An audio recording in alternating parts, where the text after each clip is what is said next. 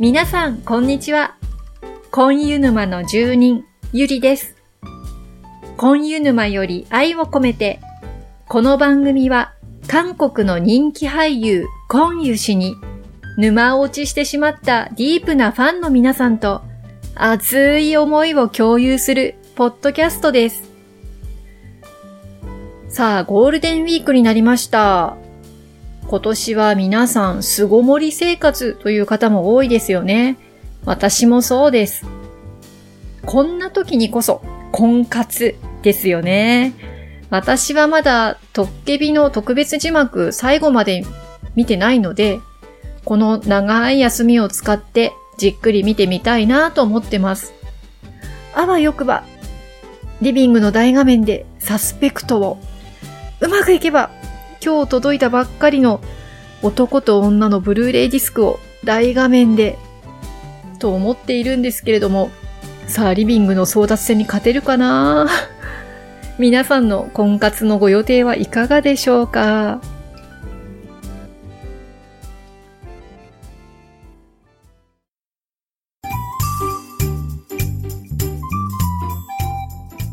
アンケートコーナーです。この番組では毎回事前に皆さんにアンケートを取ってその結果を発表しております。今回はトッケビで好きなセリフはのアンケートです、えー今日は第1話と第2話に絞ってご紹介をしていきたいと思います。ね早速いろんな場面にコメントをいただいておりまして、そうですね、今日はストーリー順にご紹介していきたいなと思っております。さあ、早速行ってみましょうか。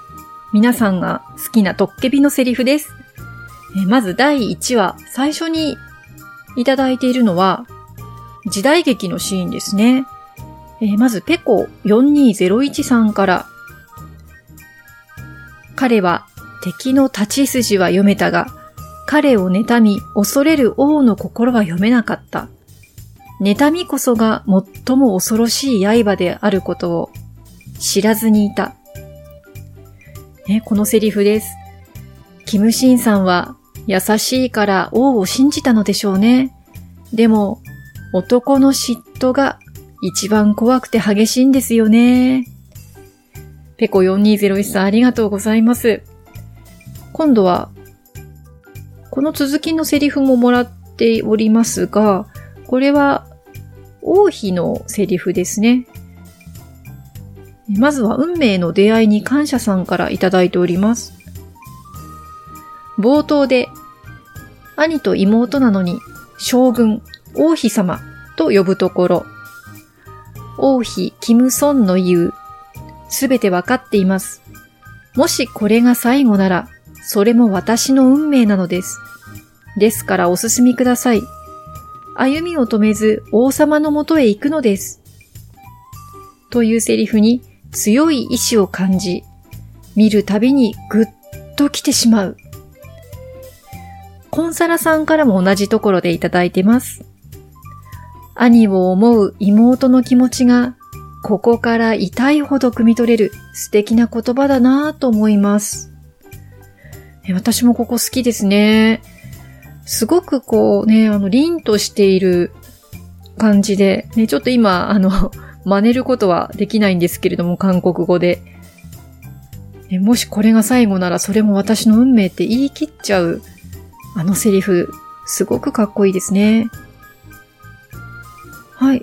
次はところを変わってのセリフになりますけれども、あずきさんからいただいているのが、死神とトッケビが石の壁を投資してお互いを見る場面で、キムシンが死神に、非常に悪趣味な帽子だ、というセリフ。ねこれは、ちょうどずっとそこまで非常に、なんて言うんですか、シリアスな物語だなと思って見るところで、急にこうちょっとコメディチックなところが、ひょいっと垣間見れる、非常に悪趣味な帽子だって言われてからのあの死神さんの顔がね、ちょっとおかしくて、私も少し忘れられないシーンになってます。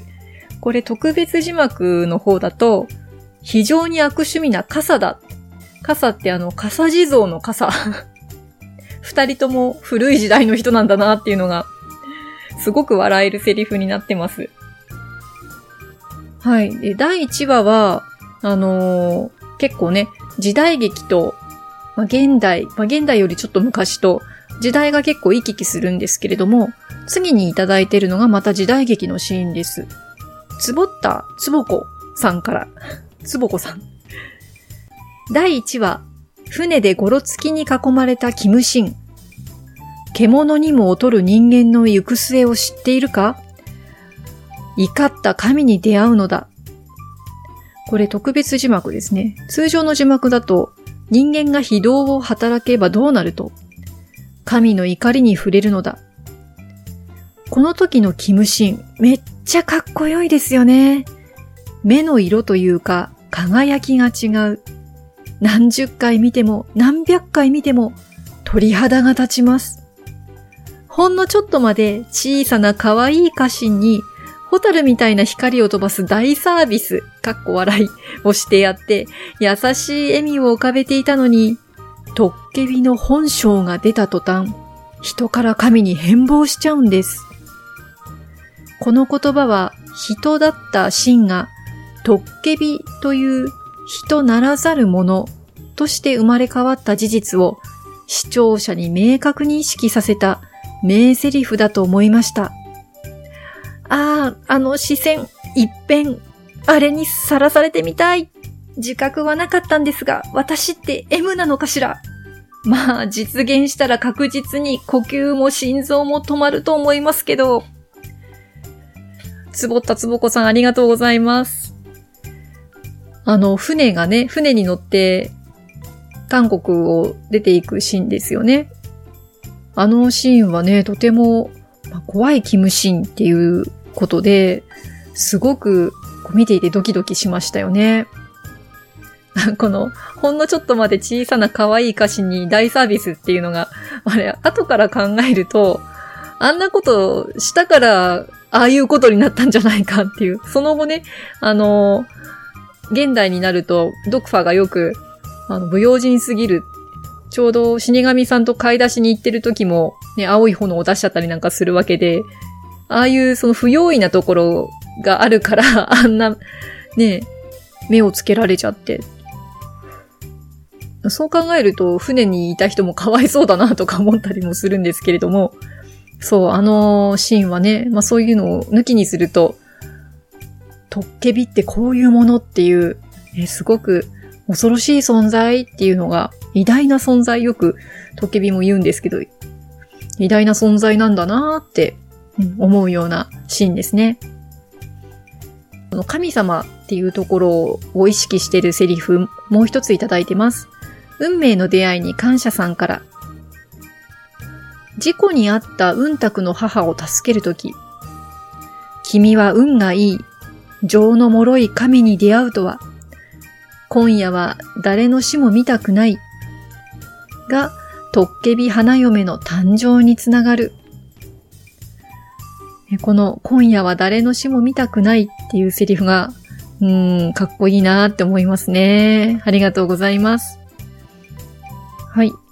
そして次は、これはもうまた現代に戻ってきて、あ、うんたくとトッケビが初めて出会うシーンですね。海のシーン。お二人からいただいてます。先にひよこペンギンさんから。第1話、海のシーン。初めてうんたくが知らず知らずにキムシンを呼び出した日、うんたくが誕生日だからと思っていた蕎麦の花束をもらい、蕎麦の花の花言葉は何だろう？そしてキムシンが恋人だ？と、そしてしばらく見つめ合う二人。私自身このドラマとコンユさんにここまでハマるとは知る由もなかった頃、蕎麦の花畑の風景と海辺の風景の美しさ。武神だったコンユさんの爽やかで寂しげな優しい眼差し。そして流れる Beautiful のピアノの旋律がとっても美しく、一番最初にドキッとしたセリフです。もう一方、運命の出会いに感謝さんから、初めてうんたくがシンを呼んだところ、蕎麦の花言葉を聞かれて答える恋人に、これから始まる二人の運命なのかとドキドキしてしまう。はい、お二人ありがとうございます。ね、ここの、ね、蕎麦、蕎麦の花の花言葉は何だろうって言った時に、キムシンが即答するんですよね。恋人だって。こういう男性って花言葉知らないんじゃないのかなって、なんだろうとか言ってごまかすのかなって思ってたら、即答するんですよね。どこで知ったんだとか思いながら。恋人って即答しちゃうあたり、ねこれからそうそう、私もこの二人恋人になってくんだなっていうのが、うーん、最初の第1話としては、すごくいいセリフですね。はい。で、次、その続きのシーンにも、えー、お一方いただいてます。ペコ4201さんから、えー、このセリフですね。人は自分の辞書を持って生まれてくるんだって。私の辞書には幸福や幸運の文字が見当たらないの。うんたくちゃんが初対面に近いキムシンさんに心を許した言葉が悲しすぎます。私の辞書には何がないのかと考えました。ね、なかなかこれ深い言葉ですよね。自分の辞書。うん。ね、うんたくのあの、本当に厳しい生活ね、いじめられている人生を考えると確かに幸福や幸運の文字がないって、こう、言うのもね、悲しいよね。いやー、これちょっと難しいね、セリフを紹介するっていうのは。私、コンユーさんじゃないしな、ゴンちゃんじゃないしな。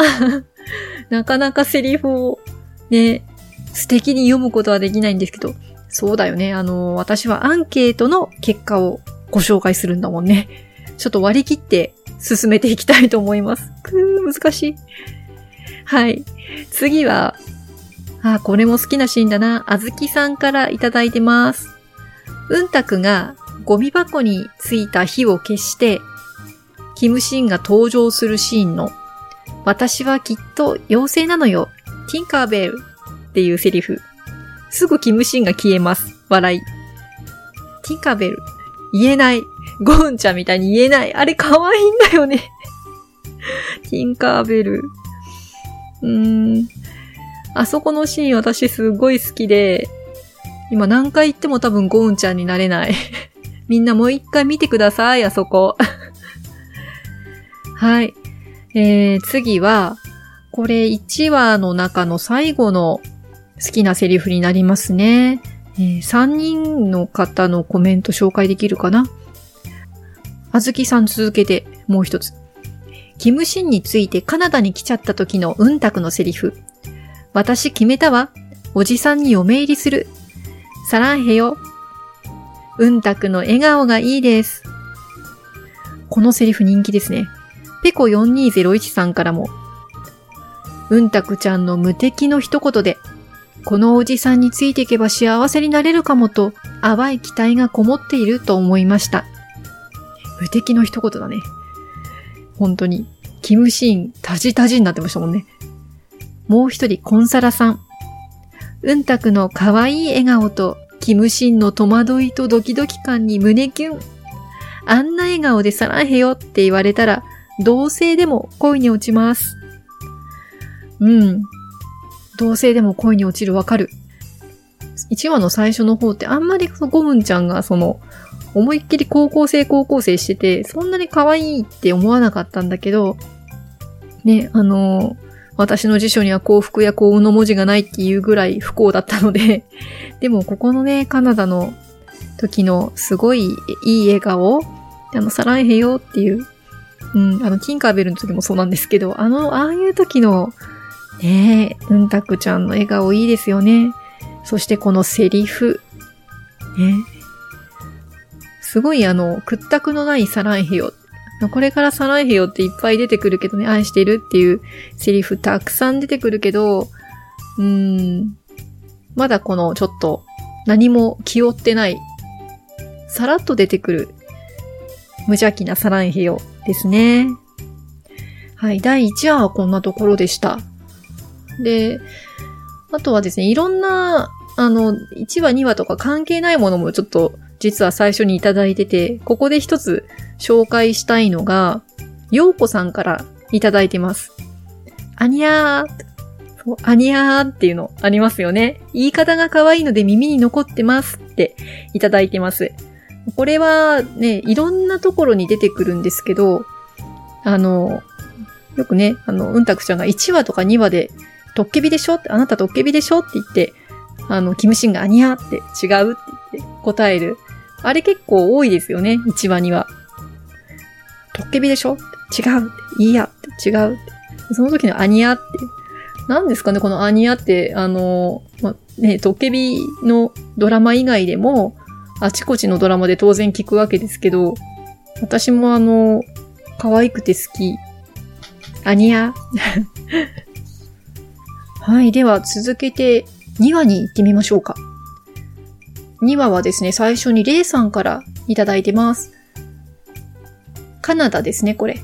カナダで、クリスマスのあのショップの中かな？写真を撮ってほしい運卓の花ルーセジュゴチ、噛むこれ。花ルーセチゴチセよにしろってスマホ投げ返す韓国語のやりとりが好きです。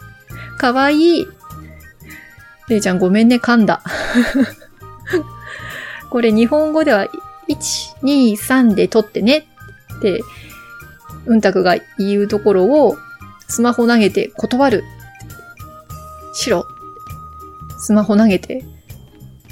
で、あれ、本当はあれ、うんたく、キャッチするつもりだったのかなゴムンちゃん。あの、思いっきり落としちゃってたよね ああ、壊れると思って見てましたけど。はい。で、次も、えー、2話。これも、れいちゃんからいただいてるんですけど、えっ、ー、と、死神さんの砂防でのセリフ。ちょうどトッケビについて言っている場面ですね。生前の記憶を持ったまま、地獄を生きる者が一人いる。彼も幾度も許しを請うた。だが、無駄だった。彼は今も地獄の真ん中で生きている。この後、多くの死に直面して、剣を抜こうと苦しみもがくトッケビのシーンが入りますから、たまらないです。ね、あの、シンの、キムシンの非常に辛い人生の一面をね、ここで死神さんが語るという。でこのセリフには、ランコさんからも、はい、あの、コメントいただいてまして、で、この死神さんのこのセリフの後、キムシンのセリフもね、一緒にお墓の前のところだったのかな共に古領を後にした幼い孫とその子孫を何人も見送った。不滅の命が褒美ではなく罪であることを時とともに痛感した。どの誰の死も忘れられなかった。トッケビのとっけびたるゆえんかな胸の剣を抜きたくても抜けないキムシンの苦悩や、ユ一族が900年の歳月を共に歩んだシーン。ドクファの祖先と最終話でドクファの子孫役の方の祖先が映り込んでる。それが好きというより物語ってるし、引き込まれたと思う。そうですね。あそこの死神さんの砂防からカナダのあのお墓のね、ユ一族のお墓が並んでいるところのシーンまで、あそこのシーンのあのセリフ、死神さんのセリフ、トッケビのセリフ、そこだけで今までのそのずーっと900年間どうやってどういう気持ちで生きてきたか。そういうのがすごくよくわかりますよね。ああ、トッケビって、このドラマってまあ、そういうその年月を重ねた主人公の物語なんだなっていう重さをとても感じることができます。そしてカナダから帰ってきた後のシーンが続きます。えー、次はコンコンさんからバス停で待つうんたくのラジオのセリフ。雨降る夜、あなたの傘になるものは何ですか？呼びかけに応える声、一緒に同じものを見た記憶、初めて肩を並べて歩いた瞬間、誰かを思い出しましたか？その人があなたの傘です。だ、もう絶対キムシン様よってジーンと来た。ちなみに物理的に傘持ってないし、あ私もこれ、ジーンときました。最初ね、ラジオだって私気づかなくって、このシーン。あー、なんかラジオっぽいなーと思って、後からあラジオだって気づいたんですけど、この、ね、ラジオのナレーションすごくいいですよね。で、ここのシーンは、えー、ペコ4201さんからもいただいてます。カナダでのおじさんとの様々な瞬間を思い出しながら、ようやく頼れる人が見つかったと、微笑むうんたくちゃんのバックに流れた DJ の言葉がぴったりでした。いいシーンでした。はい。えー、次はですね、これは、キムシンがうんたくのことが気になって、夜、さりげなく会いに行くシーンにいただいてますね。オレンジさんから高級な服にいい時計にホテルまで持っているのに、なんだか悲しそう。えこのセリフにいただきました。おーちゃんありがとうございます。で、同じセリフにペコ4201さんからもいただいていて、ね、ずっと寂しかったうんたくちゃんが、おじさんに同じものを感じ、おじさんは本心を見抜かれてたじろぐけど、二人の気持ちがより近くなったと思います。という感想をいただいてます。ね、なんだか悲しそうって、鋭いよね、うんたく。とっても。ああいう言葉にね、こう、徐々に、キムシンもこう、心を動かされていくんだろうなと思って、私も見てました。はい。で、この辺まではとてもシリアスなんですけれども、さあ、次にいただいているものはですね、あずきさんから、キムシンと死神の、トッケービパンツはの歌。最後のキムシンの落胆具合もツボです。笑い。これね、時計ビパンツ。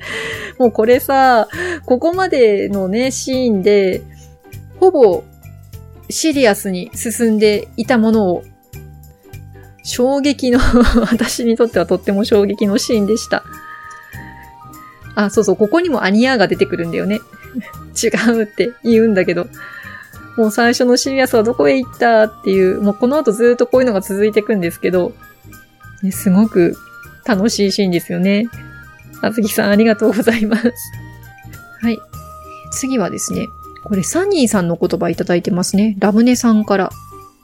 トッケビさんが大雨を降らせた時、うんたくとサニーさんのチキン屋さんでの掛け合いで、サニーさんが、置き傘が何本もあるから使っていいわ。返さないでね。というセリフ。その後、社長がいない時はサボっていなさい。いない時に頑張られても気づかない。遊んでなさい。というセリフも好きです。私もうんたくと同じ反応で、もしそう、と思いました。こういう店長のもとで働いてみたい。ねえ、サニーさんかっこいいよね。男気があるっていうか うんたくもね、ちょっと惚れたって感じで見てるけど、私も惚れたと思いながら見てました。ね、やっと傘を手に入れるんですよね。それも、うんたくよかったねって思いながらね。さすがサニーさんです。そして次はですね、また運命の出会いに感謝さんからいただいたシーンです。真を呼び出したうんたくの前に死神が現れたところで真の言う。たとえ死神でも、トッケビに嫁入りする子に手は出せない。と、うんたくを守るところ。トッケビじゃないと否定してたし、まだトッケビ花嫁って認めてないのに。ね、ありがとうございます。そう。まだ、君はトッケビの花嫁じゃないって言ってるのに、ね、そうやって死神から守ってくれる。これがこう、ちょっとツンデレっぽくって、なんかこう、すごくドキドキしちゃいますよね。かっこいい。それでこの1話2話、最後のセリフが、まあこれ、シーンの順番で、シーン、ん？物語の順番でこのセリフを紹介してるので、これが最後に来るかって思って、ちょっと笑っちゃったのが、あずきさんからいただいたシーンです。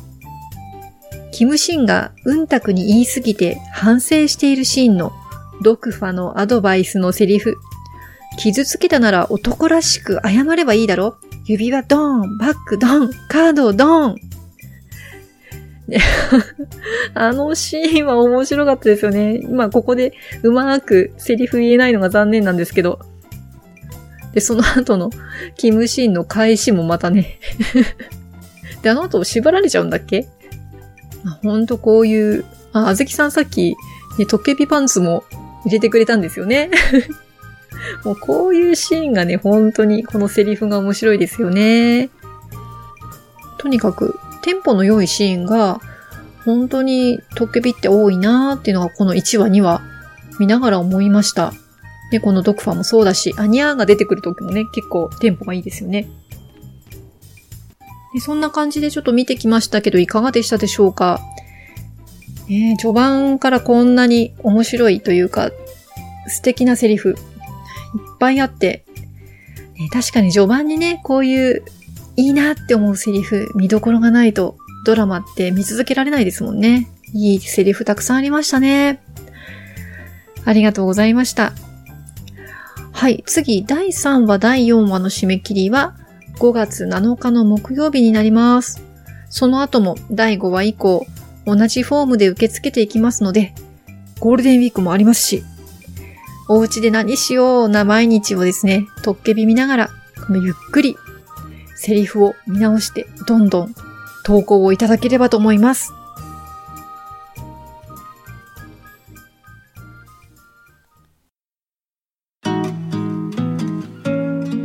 Q&A のコーナーです。このコーナーでは沼の住人の皆さんへ聞いてみたいことをアンケートした結果をご紹介いたします。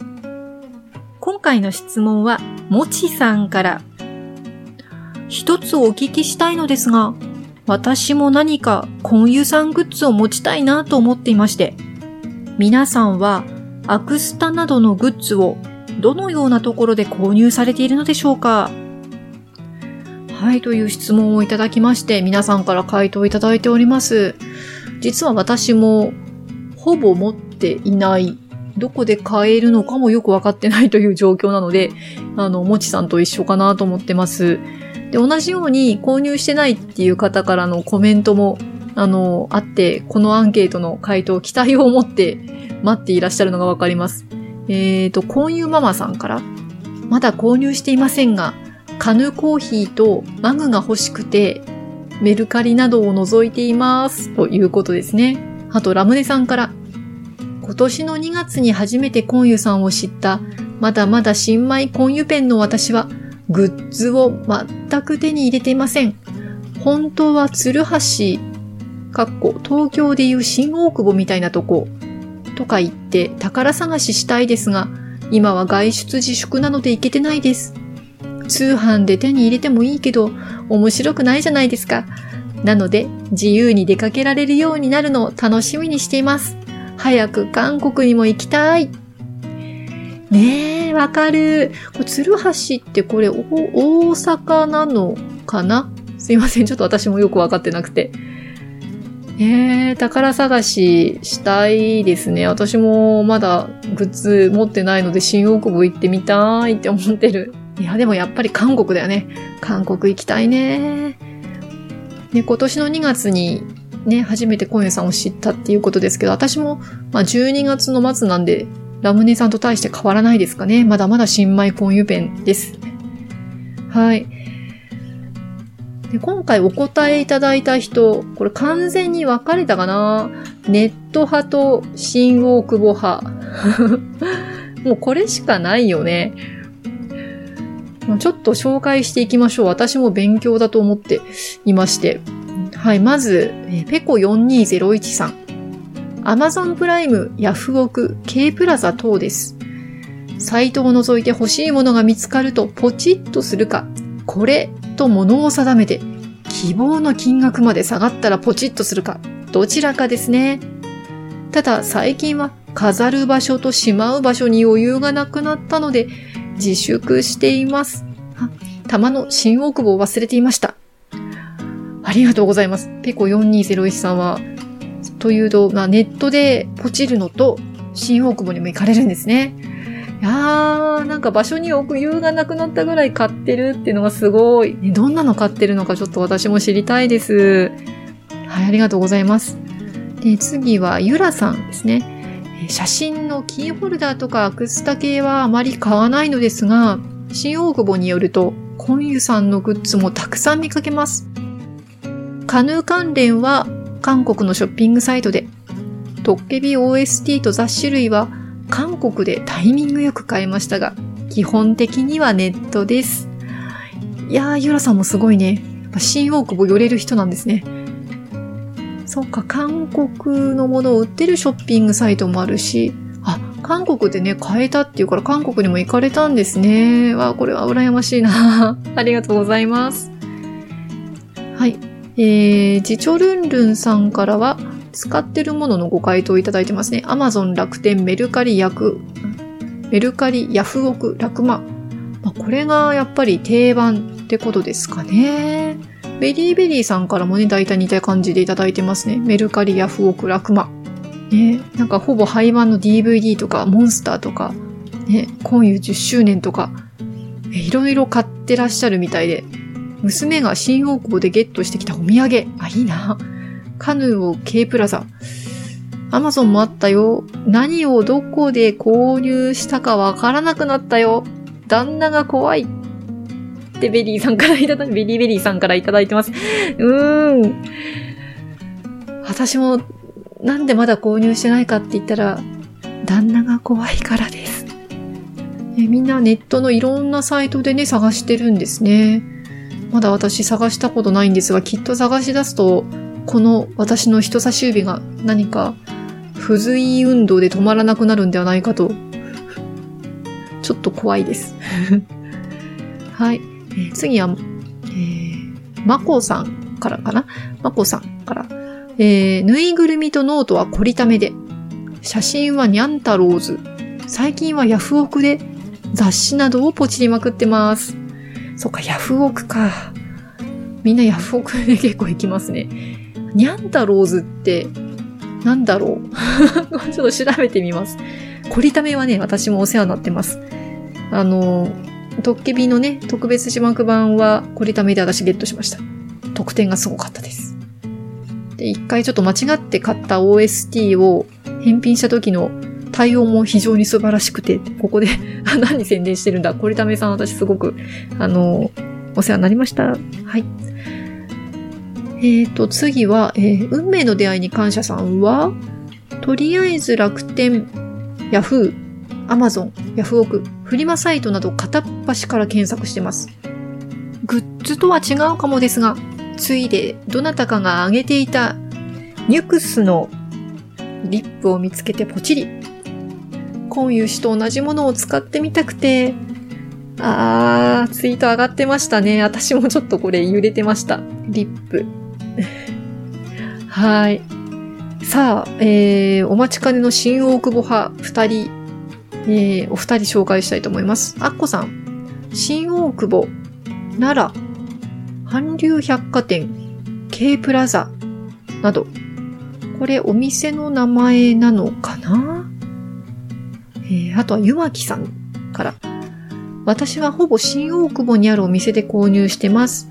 特に、韓流奈良というお店には、コンユさんのアクスタが何種類も売っているので、新大久保に行くと、毎回チェックしています。韓流奈良っていうお店ですね。えー、アッコさんも奈良って書いてありましたけど、同じお店ですね。発音がそれで合ってるのか私ちょっと心配なんですが。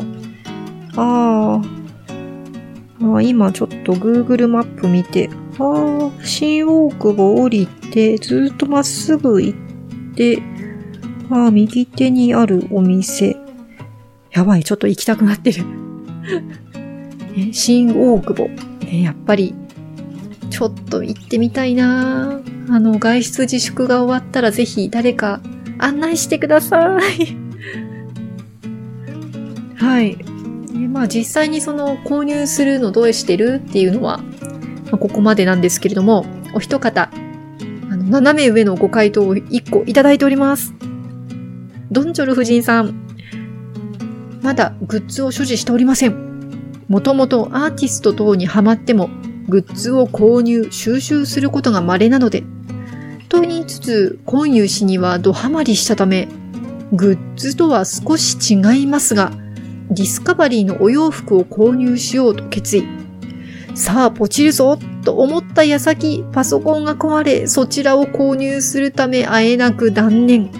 こうなったら、自作しようかと。現在、マスク作りにハマっているので、おそばくんマスクか、ジチョルとデカデカ書いたマスクでも作ろうかな。ジチョルってこの漢字ですね。はい。ねドンチョル夫人すごいもうね、マスクも今たくさん作っていらして、もうそのデザインがすごく素敵で、私も実はね、ちょっとあの、カバンをあの、いただいてるんですけど、いっぱい使ってます。ありがとうございます。とてもね、すごくデザインも素敵で、というドンジョル夫人がですね、グッズを作ろうかなと。すごく良くない？ねもう絶対買うよ。で、このジチョルとかね、あの、ジチョルと書かれたマスク、マスクつけて、みんなで歩く新大久保を 新大久保をジチョルマスクで歩く。もしくはおそばくんマスクで歩く。するときっと、どこからか、それを見た隠れ婚友士ファンがですね、あの、集まってきて私もとか言って後ろから歩いてくれるんじゃないかなんて思ったりして、ね、あの、購入してますかっていう質問でしたけど、購入してないから作るぜっていう熱いドンジョル夫人の男前なご回答をいただきました。ありがとうございます。ぜひ、ジチョルマスク、おそばくんマスク、待ってまーす。さあ、もちさんいかがでしたでしょうか？え、まずはネットかな？でね、出かけられるようになったら、新大久保に行ける距離でした新大久保もね、お店の名前も出てましたし、私も行ってみたいなと思ってます。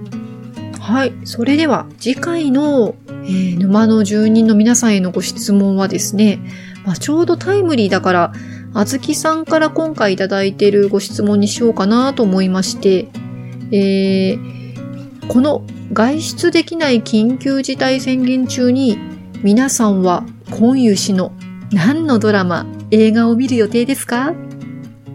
え、ちょうどゴールデンウィークですしね。まあ時期的に多分締め切る頃にはゴールデンウィーク自体は終わってるかもなので、えー、ゴールデンウィークで見たものでも結構ですし、緊急事態宣言もちょっと延長っていう話もありますから、まあ、この先もうちょっと長引く巣ごもり生活中にこれを見る予定よっていうのがありましたら、ぜひお寄せください。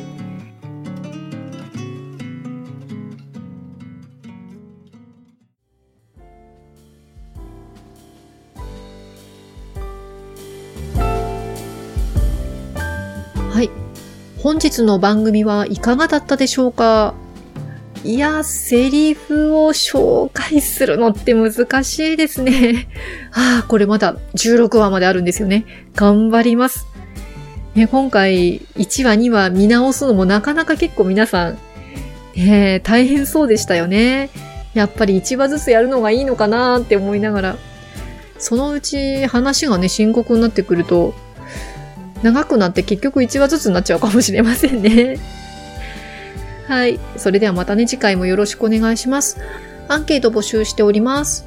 えー、トッケビの大好きなセリフはという特集がしばらく続きますので、え、第3話から16話まで同じフォームでコメントいただければと思います。次回の締め切りは第3話、第4話になります。また、沼の住人の方からのご質問は、このゴールデンウィーク中、または緊急事態宣言中に、今湯氏の何のドラマ、映画を見る予定ですか？になります。Twitter、Instagram、Facebook、ブログなどでもアンケートの方募集かけますので、皆様ふるってご回答をお願いいたします。それでは、今日もお聴きいただきありがとうございました。今夕氏への思いで、皆様の日常が幸せいっぱいでありますように。